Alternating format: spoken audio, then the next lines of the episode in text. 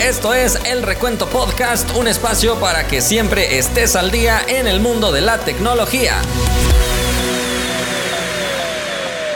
Bueno, una semana más y estamos listos para platicar de todo lo que ha sucedido en el mundo de la tecnología. La semana pasada, la verdad, el que, la verdad es que el podcast estuvo un poco fallido, mi garganta estuvo fallando mucho, me dijeron incluso Isa Ayala por todo lo que estuve haciendo. Yo creo que en el podcast no salió, pero la audiencia en vivo sí fue testigo de todo lo que pasó aquí con mi garganta la semana pasada. Afortunadamente creo que hoy estamos muchísimo mejor, así que ahora sí estamos listísimos para contarte todo lo que sucedió en el mundo de la tecnología, que fueron varias cosas. Para empezar, la semana pasada iniciamos enterándonos que Xiaomi se convertía en el patrocinador oficial de la selección mexicana.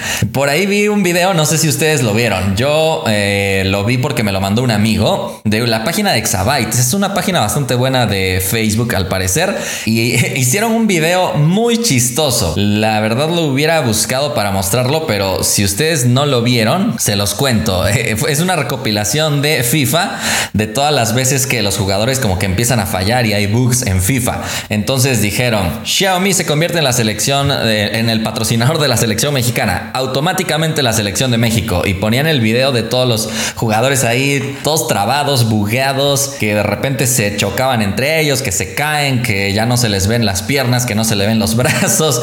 Fue muy, muy buen chiste ese, la verdad, el que, el que publicaron por ahí en la página de Exabyte. Si acaso nos está escuchando Exabyte, pues le mandamos saludos. Muy, muy, muy buen video, la verdad, muy divertido. Pero ahora, volviendo a los temas serios de Xiaomi, pues sí, efectivamente, anunciaron que ahora son patrocinadores de la selección mexicana. Parece que quieren darse a conocer bastante y esta alianza seguramente que los va a ayudar a que más personas ubiquen la marca. Y es que a pesar de que ya están aumentando mucho en ventas, pues todavía sigue sin ser una marca 100% conocida por la gente que no es aficionada a la tecnología. Déjenme leerles las palabras que dijo Manuel Mena, director de ventas en Xiaomi México. Él dijo esto, el fútbol es más que un deporte, es un momento en el que conectamos con nuestros seres queridos, con nuestra familia y con nosotros mismos. Es un espacio de unión. Por tal motivo queremos ser parte de esta pasión que une a los mexicanos y en este sentido, el día de hoy anunciamos nuestro patrocinio oficial con la Selección Nacional de México, un símbolo de pasión y entrega, pero sobre todo un símbolo mexicano que se presume en el mundo entero. Así es, entonces esta alianza pues evidentemente que se verá reflejada probablemente en campañas de publicidad, como verían por ahí a, qué jugador, qué jugador es su favorito, no sé, ahora que está tan, tan polémico el tema con el delantero, pues cómo verían a Funes Mori ahí con un Xiaomi llamando en un comercial. Imagínenselo. Dice, sabe, seguro lanzan una pelota inteligente. Sin duda alguna que será interesante ver los resultados de esta alianza. Por aquí me muestran una playera con Xiaomi justo en el centro. Yo no he visto que usen esta playera. No creo que la vayan a usar así. Se ve un poco rara. Pero no sé, igual no he visto mucho los partidos de la selección. Ustedes díganme porque personalmente no he visto esta playera. La audiencia que está en vivo, díganme si esta playera la han estado usando en los partidos. Yo solamente vi como que medio tiempo y no me di cuenta. Eh, según yo, no la usaron. Pero bueno, esto es entonces lo que eh, precisamente nos enteramos a inicios de la semana con respecto a Xiaomi y el mundo de la tecnología. De hecho, también nos enteramos de una actualización para Henshin Impact. Todavía no sale, pero ya se anunció. Algunos de ustedes probablemente si les gusta este juego. Aquí lo hemos jugado también en vivo con varios de ustedes. Es, es un juego que personalmente me gusta en su jugabilidad, aunque no soy un experto. Aquí Jos AMX me está diciendo no se, no se usan playeras con patrocinios en la selección. Gracias. Entonces era como representativa esa playera. Bueno, entonces también nos estábamos enterando que Huawei podría estrenar una carga de 90 watts en el P50, aunque solamente fue como que por un registro que Huawei hizo de un cargador. No se sabe si la vaya a utilizar en el P50 o en algún modelo futuro. También en esta semana el Moto G9 9 y toda su familia prácticamente empezó a actualizar a Android 11. Un poquito tarde, pero más vale tarde que nunca, ¿no? Eh, no sé aquí si ustedes tienen un Moto G9, eh, específicamente los modelos que empezaron a recibir la actualización fueron los Moto G9, G9 Power y G9 Play, que fueron lanzados con Android 10, pero que por lo menos ahora ya están con Android 11. La política de actualizaciones de Motorola no parece ser la más adecuada, pero por lo menos ya está comenzando este proceso. Recuerden que estos dispositivos no tienen alguna promesa garantizada por parte del fabricante, así que si en este momento se están ah, preguntando qué pasa, se va a actualizar Android 12 o no, pues mm, déjenme decirles que no lo sé. Solo Motorola lo sabe y probablemente ni Motorola lo sepa en este momento. A ver, dime Dante. Me sorprende que mi Moto E6 gama baja tiene muchas actualizaciones. Ok, bueno, ese Moto E6 probablemente también este, forme parte todavía de una familia anterior de dispositivos que contaba con mejor soporte. Me parece, esa percepción tengo yo, pero ustedes díganme que antes Motorola actualizaba mucho mejor. Recientemente como que ha bajado el nivel de sus actualizaciones, pero esa es la percepción que yo tengo. Ustedes díganme, eh, Dante me dijo que su E6 de gama baja sí se actualiza bastante. Así que eso es lo que vemos por parte de Motorola esta semana con las actualizaciones. Y otra cosa que vimos en la semana fue una bicicleta espectacular. Esto si solamente lo estás oyendo pues no será tan espectacular, pero déjame decirte, imagínate que una bicicleta eh, la, la estás sosteniendo con las manos y de pronto dejas de sostenerla con las manos y la bicicleta simplemente no se cae. ¿Cómo verías eso? Tú dime, porque sin duda alguna que eso estará muy, muy interesante. No sé qué tan útil. Eso eh, es algo que hay que poner en discusión. Personalmente no siento que sea una herramienta muy útil, pero como te digo, puede llegar sin duda alguna a mejorar mucho la tecnología, que eso es lo que más destacamos de este desarrollo del ingeniero de Huawei. No es una bicicleta que directamente haya salido a la venta por parte de, Huawei. Sin embargo, lo que sí eh, nos podemos dar cuenta es del desarrollo que está teniendo o en su inteligencia este, este ingeniero, porque es un desarrollo personal, como les digo, no es un desarrollo que vaya a salir a la venta a través de alguna marca en específico, simplemente es pura aplicación de tecnología. Tiene un montón de sensores, tiene varias cosas, no sé si vieron el video, creo que aquí en mi página no pusimos el video, pero vamos a ingresar por aquí para que ustedes mismos lo puedan ver. No solamente se conduce en línea recta, también es ahí, a ver, están escuchando ahí el video en chino, pero es una bicicleta, entonces como les decía, que eh, incluso puede avanzar. No solamente es capaz de mantener el equilibrio por sí misma, sino también es capaz de avanzar, lo cual ya es bastante impresionante. Los vehículos autónomos son casi casi lo de hoy, pero las bicicletas autónomas no se quedan atrás. Sería interesante. Algunos me dijeron que podría utilizarse para personas con alguna discapacidad, podría llegar a ser, aunque creo que para ese tipo de aplicaciones lo más ideal sería un vehículo autónomo completo, pero obviamente que un vehículo autónomo sería mucho más caro, aquí sería pues una posibilidad más económica. Ahí los que están en vivo están viendo la bicicleta avanzar hacia adelante y hacia atrás, simplemente espectacular sin que nadie esté encima de ella. Y aquí en esta parte del clip se ve como la bicicleta empieza a girar, no sé si se está yendo chueca nada más por, eh, por casualidad o de verdad le están diciendo que dé la vuelta, pero incluso tiene sensores para evitar obstáculos, de modo que es una tecnología muy buena. Tiene sensores LIDAR y todo este tipo de cosas, cámaras con inteligencia artificial que van detectando ahí hay un carro, está el semáforo en tal color. Bueno, un desarrollo bastante avanzado, sin duda alguna, el que ha logrado este ingeniero chino, ingeniero con mucho ingenio. Vaya, déjenme anotar aquí algo que estoy anotando. y ahora sí. Bueno, entonces vamos a seguir porque otra de las novedades de esta semana fue Nokia demandando a Oppo. Nokia o algunos le dicen Nokia, ya eh, me estoy poniendo más exacto con esto de las pronunciaciones de las marcas. No sé en Finlandia cómo pronuncian Nokia, porque en algunos videos oficiales he escuchado que pronuncian Nokia, pero debido a lo viejo de la marca, pues todos la conocemos como Nokia. Aquí creo que sería muy difícil dejarle de decir Nokia, pero Nokia, además de lanzar smartphones, pues evidentemente al tener tantos años en el mercado tiene muchas patentes. Y las patentes les sirven precisamente para poder también seguir generando dinero. Hay otras marcas que quieren utilizar tecnologías desarrolladas por Nokia Y le tienen que pagar licencia, como pagarle la renta, pues para que tengan el permiso. Pues resulta que Oppo no ha querido renovar al parecer esta alianza o esta, este acuerdo para poder utilizar la patente de Nokia. Oppo es una marca que ha ido creciendo con el tiempo y según la percepción que yo tengo, Nokia seguro que quiere ganar más dinero con esas patentes y ya habiendo notado que Oppo está creciendo, pues le dijeron probablemente, esto es lo que me imagino yo, esta plática me imagino yo, está el empresario de Nokia y les dice, ¿saben qué? Ustedes ya ganan mucho dinero, les vamos a cobrar más cara la renta. Y a los de Oppo me los imagino diciendo, oye, ¿qué te pasa? Eso es injusto. ¿Por qué me vas a subir la renta? Básicamente la declaración oficial de Nokia dice lo siguiente. Hemos negociado la renovación del licenciamiento de nuestras patentes con Oppo, pero desafortunadamente ellos han rechazado nuestras ofertas justas y razonables. El litigio, o sea, la demanda, es siempre nuestro último recurso, por lo que hemos ofrecido una arbitración independiente y neutral para resolver esto de forma amigable.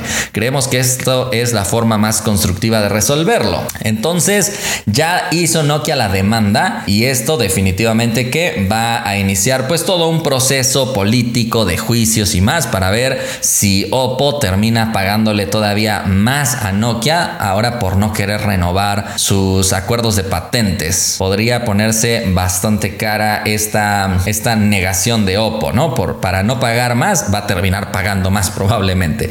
Muy bien, pues entonces otra cosa que vimos en la semana, déjenme ver algo interesante que hayamos visto, ¿no? Para que este podcast se ponga muy bueno. Bueno, Samsung empezó a sacar varias cosas para automóviles. Primero, lanzó su sensor ISOCELL eh, para cámaras. Ya saben que Samsung ha desarrollado estos ISOCELL con una tecnología interesante capaz de isolar, valga la redundancia como su nombre lo indica, un píxel de otro. Esto permite que la luz de un píxel sea totalmente diferente a la luz que entró en el otro píxel y eso a su vez permite pues mejorar mucho más el detalle y todas estas cosas. Sin embargo, ahora para autos pues también lanzó el ISOCELL Auto 4AC, sensor que seguramente estarán utilizando varios fabricantes de vehículos autónomos porque los vehículos autónomos pues requieren de muchísimas cámaras. Eh, aquí vemos un ejemplo, tiene una cámara al frente, una cámara para sustituir a los una cámara para sustituir el monitoreo del conductor y bueno, un sinfín de cámaras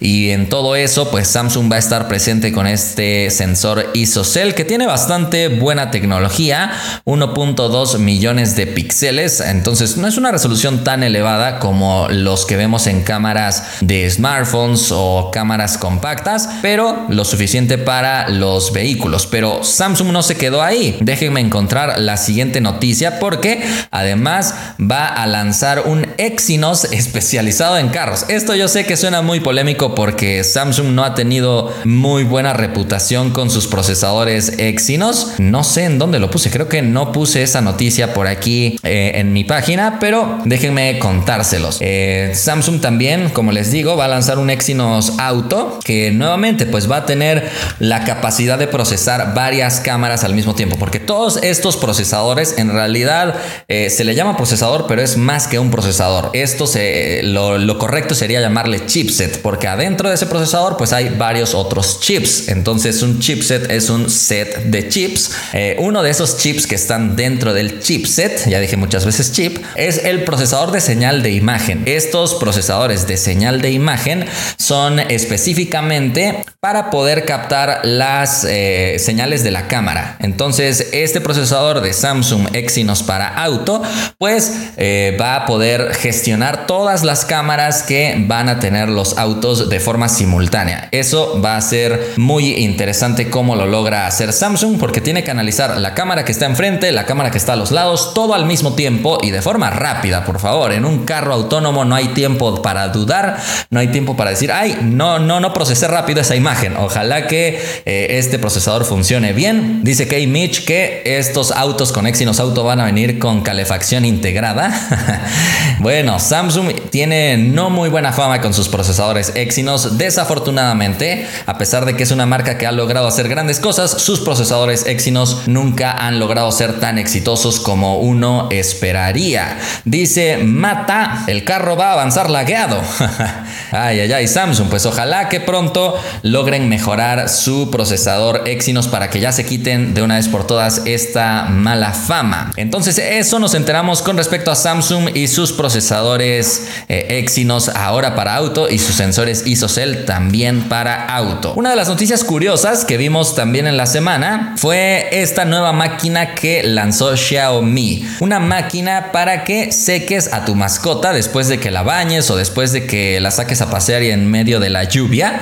Es una máquina que, a ver, ¿cómo te la describo si es que no estás viendo la imagen en este momento? A ver, básicamente es como un microondas más o menos, pero con la tapa en la parte de arriba. En vez de tener la tapa en el lado, pues es como también una mini lavadora o mini secadora. Metes a tu mascota ahí y listo. Pones ahí a activar la máquina y va a enviarle aire. Se supone que de forma suave, de forma que no lo, no lo aturda, no lo moleste. Y va a lograr mantener una temperatura constante de 38.5 grados para que tu mascota pues se, se seque de forma natural, que no le deje estática en su pelaje, que no le cause ningún daño y que además pues tampoco vaya a tener malos olores la máquina. Ahora vamos a ver la mala fama de Xiaomi, porque así como veíamos la mala fama de Samsung con sus Exynos, pues dicen aquí ustedes en los comentarios, mi gato saldría bugueado. Dime Ricky dice eso, mi gato saldría bugueado. Ahora Xiaomi con sus malos mala fama de los bugs con todas sus actualizaciones. Pues esta máquina por el momento solamente se vende en China, no creemos que vaya a salir de esa región, pero ustedes díganme si la comprarían. 2200 pesos mexicanos, 110 dólares más o menos. Entonces sí, sí va a estar muy curioso esto. Bueno, en esta semana también nos enteramos del iPhone 13 y un nuevo rumor. Pocos rumores con respecto al iPhone porque Apple ya se está poniendo más estricto todavía con el tema de las filtraciones. Ya se puso a demandar a las personas que están filtrando cosas, incluso reclama copyright si es que hay eh, imágenes filtradas. Así que está más complicado saber qué es lo que viene con respecto a Apple y sus lanzamientos. Pero en estos próximos iPhone 13 parece que podríamos encontrar dos nuevos colores. Los que están en vivo pues pueden ver las imágenes. Eh, estaríamos delante de una especie de color naranja que no sé cómo se llamaría. Déjenme ver por aquí. Habíamos anotado el nombre de este color que sería Sunset, Sunset Gold. Ahí está. Soy un poco malo pronunciando de repente algunas palabras eh, en inglés. Y el otro que sería Rose Gold, aunque se parece más al color como arena que lanzó Apple con el iPhone XS, me parece que fue este el que estrenó este color. Entonces, se parecen un poquito ahí los colores. Eso es por el momento lo que sabemos, ¿eh? No hay mucha información con respecto al iPhone 13, como ya les he mencionado. Dice Alberto que a ver si no mañana me demanda Apple por 5 millones de dólares por estar mostrando esto. Sabe, dice que el Sunset Gold parece color cobre. También tienes razón, tienes razón. Otra noticia que fue muy destacada en esta semana fue el top 10 de smartphones más potentes en la primera parte del 2021. Es una lista que lo publicó un benchmark chino, así que era de esperarse que todos los primeros lugares de este top 10 estuvieran compuestos por smartphones chinos. Así es, esto no fue nada raro. El primer lugar a mí sí me sorprendió, fue el Black Shark 4 Pro. Dime, sabe. Ok, Google, tráele un vaso de agua a Isa. gracias, gracias, sabe. Ya tengo mi agua.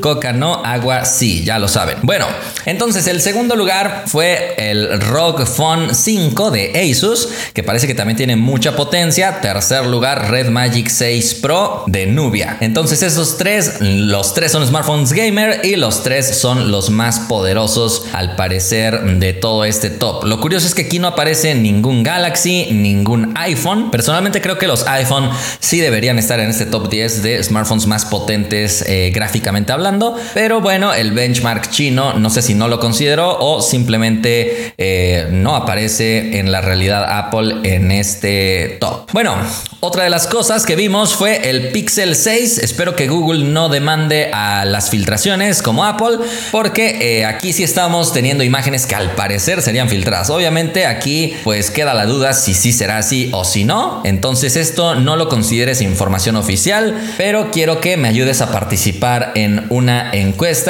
y me digas si el diseño de este Pixel, ¿qué sería? El Pixel 6 Pro, ¿te gusta o no? Déjenme escribir la encuesta. Ahí estamos. Perfectamente bien. Entonces, este diseño para los que no están viendo la pantalla, que solamente están escuchando el audio, pues es muy Google, ¿no? Muy raro, un poquito extraño porque en la parte de atrás tiene un color en una pequeña franja de la parte superior. Después tiene un módulo de cámaras horizontal en color negro y la parte de abajo está en otro color. Así que encontramos tres colores en la parte de atrás y no colores degradados, sino que colores totalmente diferentes, sólidos. Se ve original, eso sin duda alguna, pero ya de ahí a que se vea bonito, aquí tenemos una que sería fotografía real al parecer y a mí mm, sinceramente no me gusta. A mí no me gusta. Ustedes, a ver, están participando por ahí en la encuesta. Mike tiene razón porque dice que está más bonito que el teléfono de Qualcomm. Creo que cualquier teléfono está más bonito que el teléfono de Qualcomm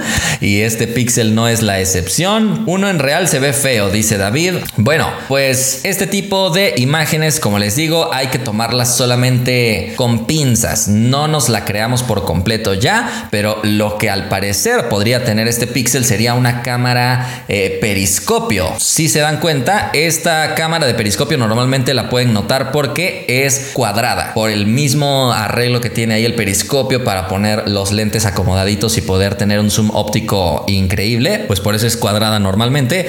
Así que este Pixel podría tener tres cámaras, seguro que será la principal, será la ultra amplia y será una telefoto pero con zoom de periscopio. Entonces eso sin duda alguna que a mí me ha gustado. Lo que no me gustó mucho fue el diseño, así que vamos a ver en un momento cómo está eh, la, la encuesta en sus resultados. Aquí mientras voy a leer algunos comentarios, dicen como la del S20 Ultra, efectivamente que es como cuadradita. La telefoto dice esa forma de panel de cámaras se ve que sobresale mucho. Si es que nuevamente aquí pues al poner un, un sistema de periscopio necesitas de mucho más espacio porque necesitas que los lentecitos estén ahí acomodados. La verdad fue una maravilla esto del lente de periscopio que lo sacó por primera vez. ¿Quién? Ustedes díganme quién lo sacó por primera vez, a ver si se acuerdan, porque yo luego me puedo equivocar, pero ustedes tienen mucha mejor memoria que yo. Según yo fue Huawei, pero ustedes confirmenme esto. Ya se terminó el resultado de la encuesta y están opiniones divididas. ¿eh? 51% dice que no le gusta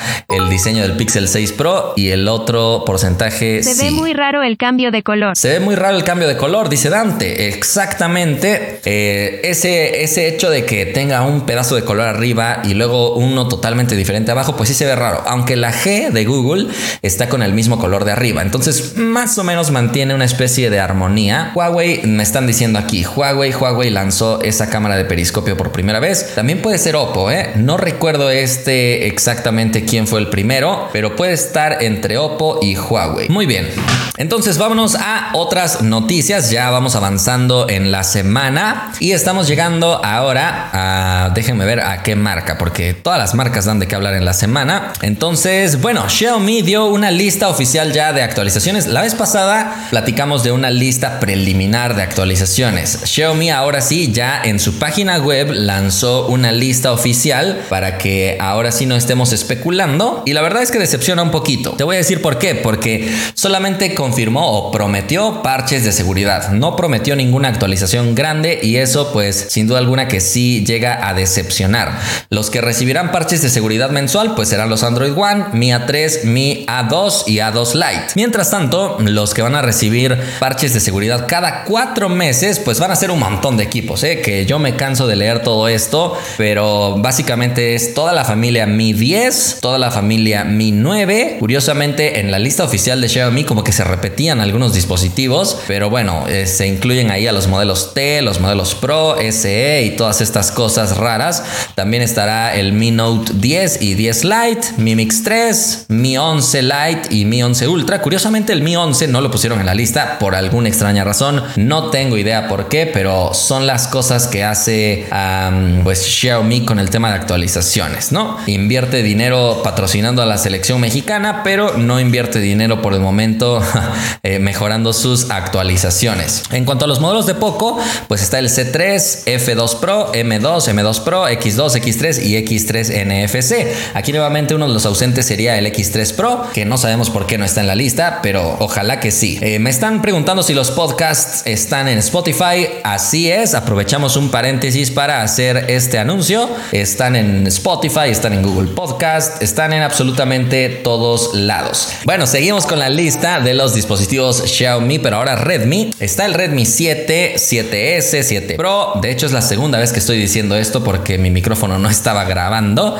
Sabe, me ayudó a decirme, pero bueno, también tenemos Redmi 8 con todas sus variantes, Redmi 7, Redmi Note 7, Redmi Note 8, Redmi Note 9, Redmi Note 10, Redmi 9, Redmi 8. Bueno, un montón de modelos, pero atención, solo prometieron que iba a haber este tipo de actualizaciones por dos años, me parece, a partir del día de su lanzamiento. Entonces seguramente el Redmi 7, por ejemplo, pues ya terminó su soporte, pero de todos modos lo pusieron en la lista. Entonces hay que tener atención a eso. Me dice aquí sabe que tiene el Redmi 6A y no aparece en la lista. Fíjense, aquí está la lista oficial precisamente. Este es el comunicado oficial de Xiaomi, ¿ok?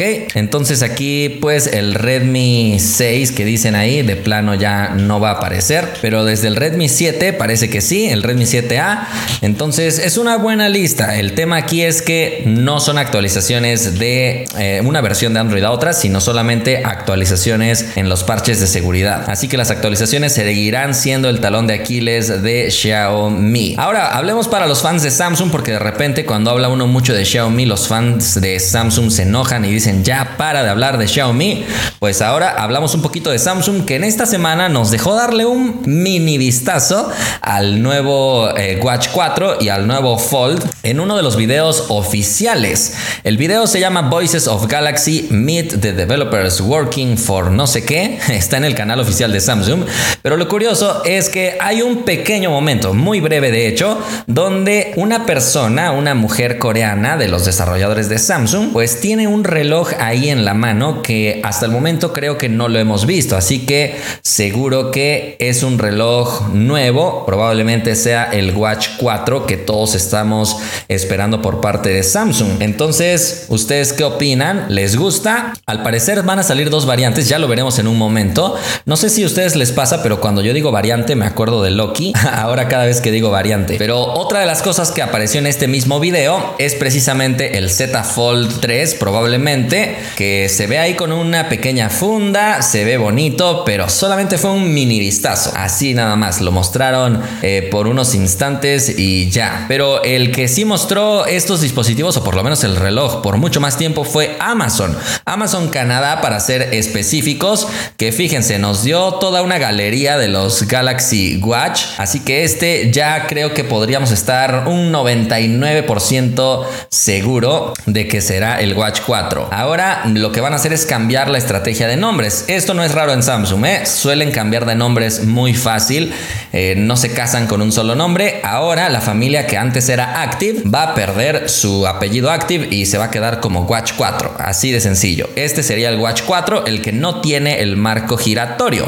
Entonces ya no será Active, pero sigue siendo como el Active. Así es. Nosotros podríamos decirle Watch Active 4 sin ningún problema, pero Samsung ya solo le va a decir Watch, Watch 4, iba a decir Active. No, olviden Active, olvídense de esa palabra. Y ahora el que tiene el marco rotatorio se va a apellidar Classic. Entonces esta será la diferencia. Y como les digo, Amazon ya reveló esto, Amazon Canadá, podemos ver las imágenes con todo lujo de detalle. Recuerden que estos relojes van a tener el sistema operativo Wear OS de Google que han, que han hecho ahora en colaboración con Samsung. Han combinado sus sistemas Tyson que usaba antes eh, Samsung con Wear OS. Ahora, ¿qué hay de los precios? Porque si se filtraron en Amazon, pues ahora también podemos conocer los precios. El Watch 4, que es el más sencillo y el más pequeño, porque va a venir en varios tamaños al parecer, tendría un costo aproximado de 250 dólares, 5 mil pesos mexicanos. Esto en Canadá, obviamente. Ustedes lo saben perfectamente. A ver, ahí está ya. Jair Esteban nos lo está diciendo. Los precios de aquí no son los mismos que los de allá. Apenas iba a decir a ver quién dice primero la frase, pero Jair nos ganó. Mientras que el modelo Watch 4 Classic, pues subiría a 370 dólares en su edición más grande de 46 milímetros, siendo más o menos unos 7.400 800 pesos, que seguro aquí va a ser más de 10 mil. Yo casi lo puedo asegurar. A ver, vamos a ver eh, si logramos adivinar estos precios. Graben esto, por favor. ¿Dónde firmo? El Watch 4 Classic, yo pienso que en México va a costar más de 10 mil Y el Galaxy Watch 4, pienso yo que va a costar menos de 7 mil. Esas son mis apuestas. Ustedes díganme qué es lo que opinan con respecto a estos relojes de Samsung que serán lanzados pronto. Se dice que el 11 de agosto. Bueno, esta semana también nos enteramos, continuando con Samsung, que algunas pantallas de Galaxy S20 están fallando, desafortunadamente. Si ustedes conocen a alguien, pues díganme. Yo no conozco a nadie que tenga este dispositivo fallándole su pantalla. Es específicamente un video que han subido a un canal de YouTube quejándose de esta pantalla, donde se recopilan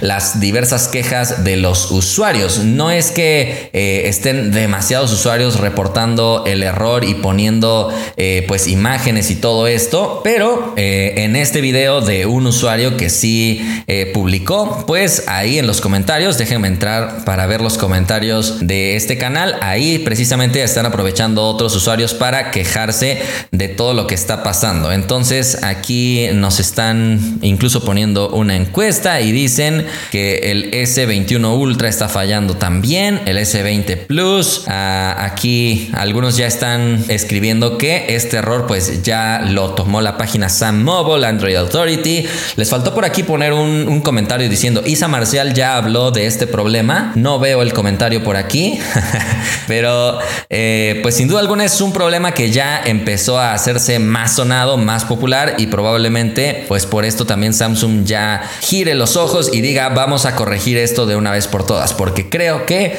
los usuarios Galaxy merecen que Samsung les dé un buen soporte porque sus equipos no son económicos.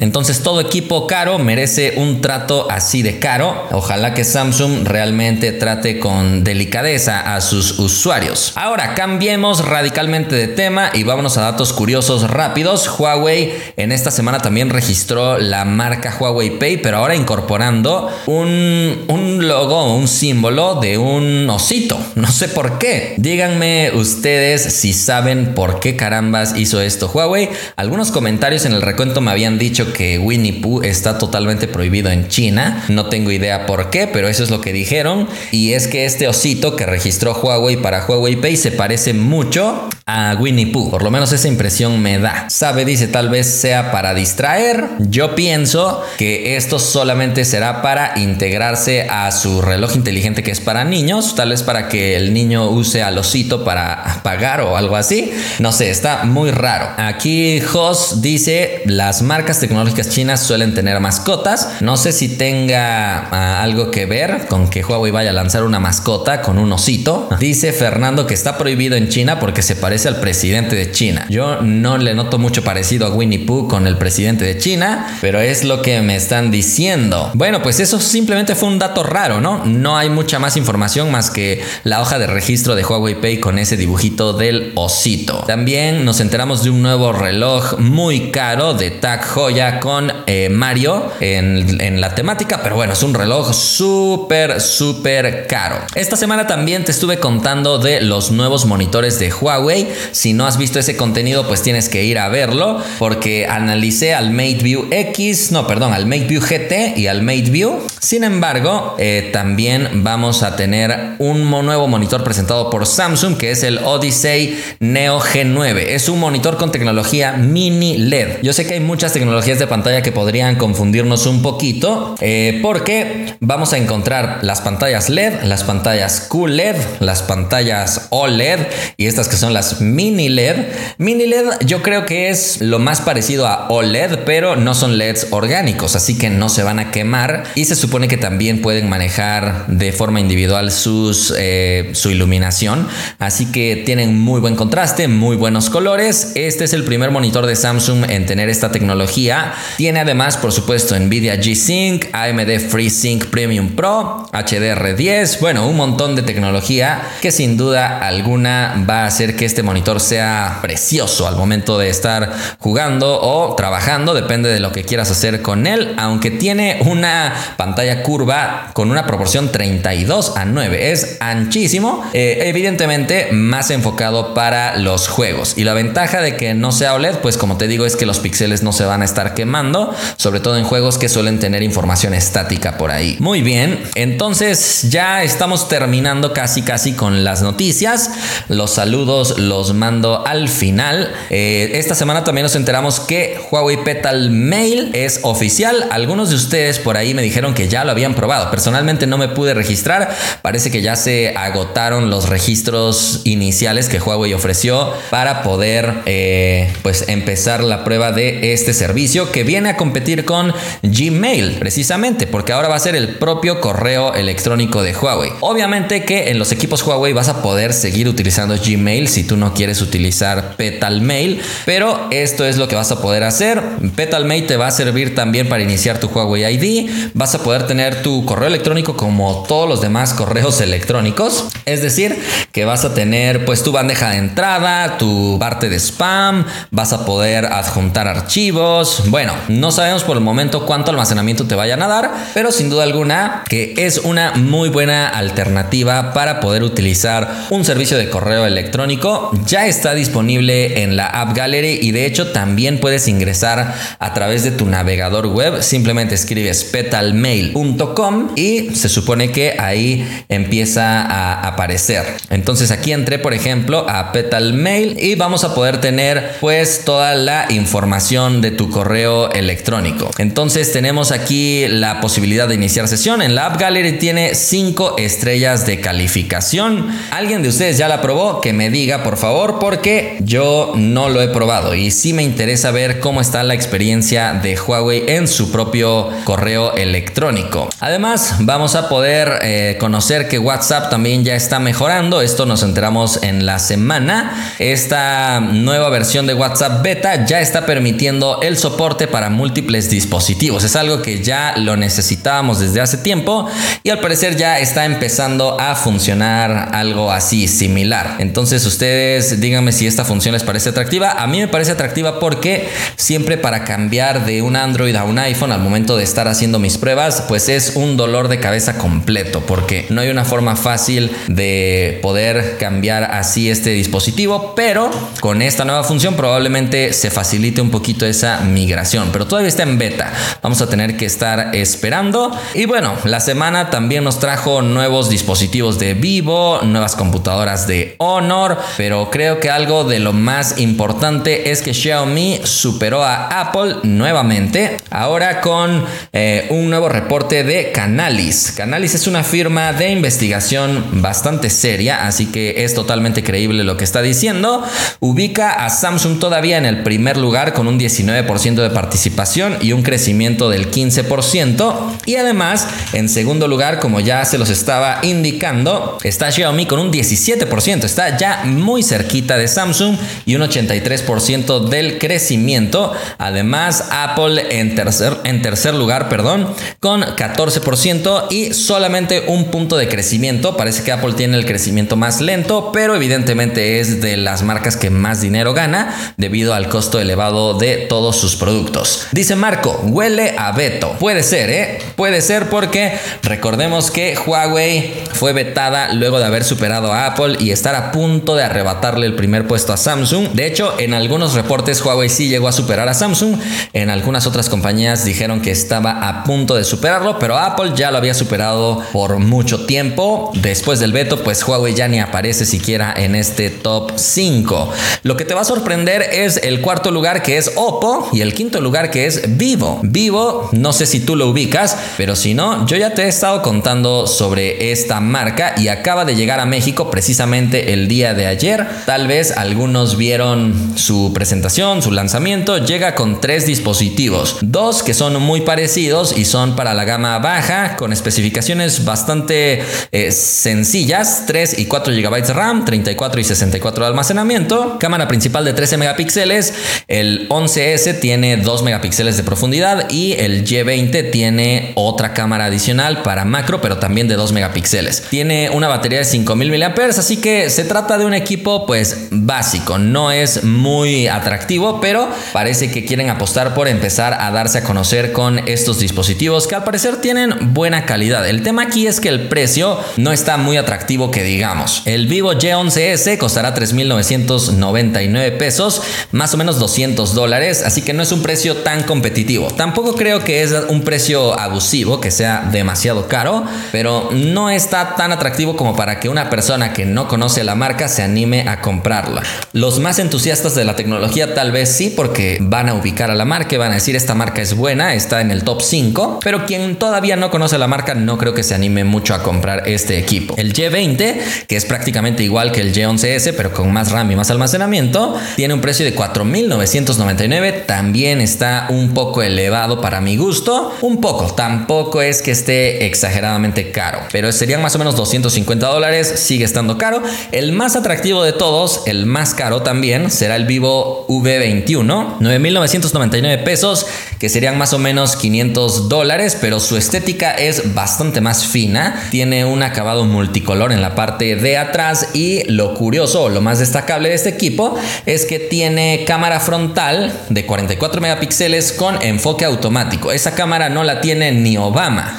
Dice 20 Andrés, parece que la estrategia de Vivo no va a hacer competir en el terreno de los calidad-precio. Así es, creo que Vivo nada más quiere llegar y decir, ¿saben qué? Si me quieren, cómprenme a precios no tan baratos y les ofrezco buena cámara y buena pantalla. Lo que al parecer no nos va a ofrecer mucho es buen procesador. Me parece que viene a competir directo con la estrategia de Samsung, porque Samsung tampoco nos ofrece un procesador muy poderoso, pero nos ofrece muy buenas pantallas, muy buenas cámaras y Vivo es precisamente lo que creo que va a hacer, solo que Samsung ya está poniendo resistencia al agua y al polvo y por ejemplo este Vivo V21 no tiene resistencia al agua y al polvo y su precio es más elevado que el de la 51. Yo creo que va a estar difícil que este dispositivo venda muchas unidades a menos que bajen el precio. Es muy bonito, es muy interesante, funciona bien, pero la marca es nueva y no puedes llegar con precios tan elevados si quieres crecer. Pero ya veremos cómo se comporta, ¿no? Vamos a mantenernos pendientes en el análisis del mercado mexicano porque llegaron también nuevos rivales, ahora por parte de ZTE. Se trata del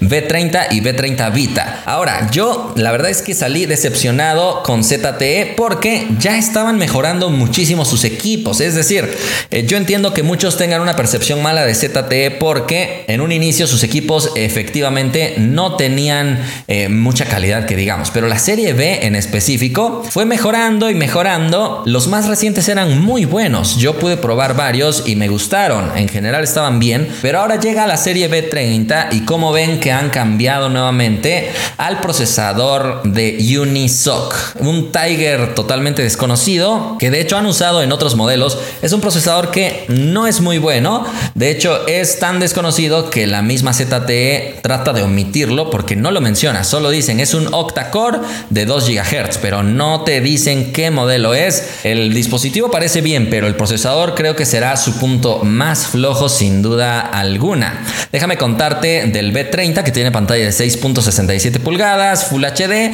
de huellas lateral, la cámara principal es de 64 megapíxeles, ultra amplia de 8 y después no podríamos decir que las de marketing porque es macro de 2 megapíxeles y macro, perdón, profundidad de 2 megapíxeles y macro de 5. Las selfies serán de 16, 4 GB de RAM y 128 de almacenamiento con 5000 mAh de batería. Entonces el equipo está bien, no es un mal equipo, pero por este precio sin duda alguna que el procesador va a quedar a deber muchísimo. Por lo menos si eres una persona que le gusta jugar.